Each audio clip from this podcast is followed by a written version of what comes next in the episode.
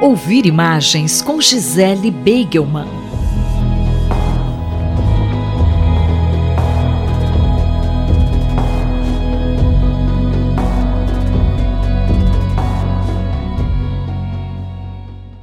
Professora, há muita discussão sobre movimentos neonazistas no país. Isso está acontecendo mesmo? Ah, está acontecendo, é inegável. Eu vou lembrar aqui só de alguns fatos recentes como a prisão em Santa Catarina de oito pessoas suspeitas de integrar uma célula neonazista, da Regina Duarte conclamando as pessoas para que os empresários que votaram no PT marcassem os seus estabelecimentos com uma estrela vermelha. É impossível não associar essa imagem à das estrelas que os nazistas colocavam nas casas e lojas lojas de judeus. Eu poderei ainda falar do caso dos estudantes do Colégio Porto Seguro e as suas campanhas de extermínio, ah, de extermínio de negros, de extermínio de nordestinos,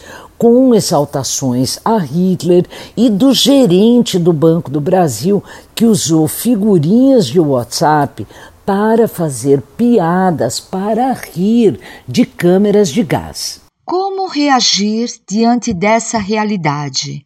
Eu não tenho dúvida nenhuma que é preciso protestar, que é preciso discutir, que é preciso acionar os canais legais contra essas manifestações e contra essas pessoas que promovem essas manifestações. Mas é preciso também insistir na potência criativa e construtiva de todos os grupos sociais e étnicos que foram perseguidos pelo nazismo e seguem como alvos desses grupos neonazistas. E isso é uma atitude de resistência a esses grupos, nós podemos notar aí nos movimentos sociais negros, indígenas, nas organizações culturais como o Festival Mix Brasil. No caso dos judeus, que foram, sem dúvida alguma, as maiores vítimas do nazismo, uma exposição em cartaz no Museu Judaico de São Paulo, uma exposição que se chama Modernas. São Paulo Vista por Elas, é uma belíssima lição.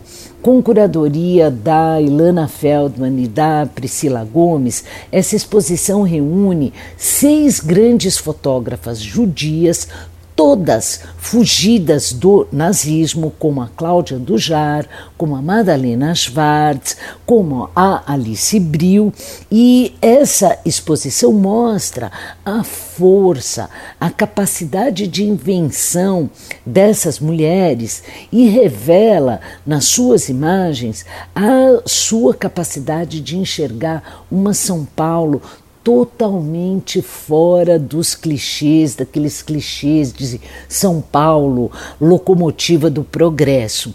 As fotos elas enfocam crianças em situação de rua, é, pessoas e personagens trans da cidade, as ruas caóticas, cheias de gente, mas cheias de gente naquela dignidade da sua rotina de trabalho. O, essa exposição é, fruto, é fruto de uma parceria com o Instituto Moreira Salles e é uma mostra para ver e rever várias vezes. Bom, meu tempo está acabando, então corram, confiram Modernas São Paulo, vista por elas no Museu Judaico de São Paulo e até a próxima.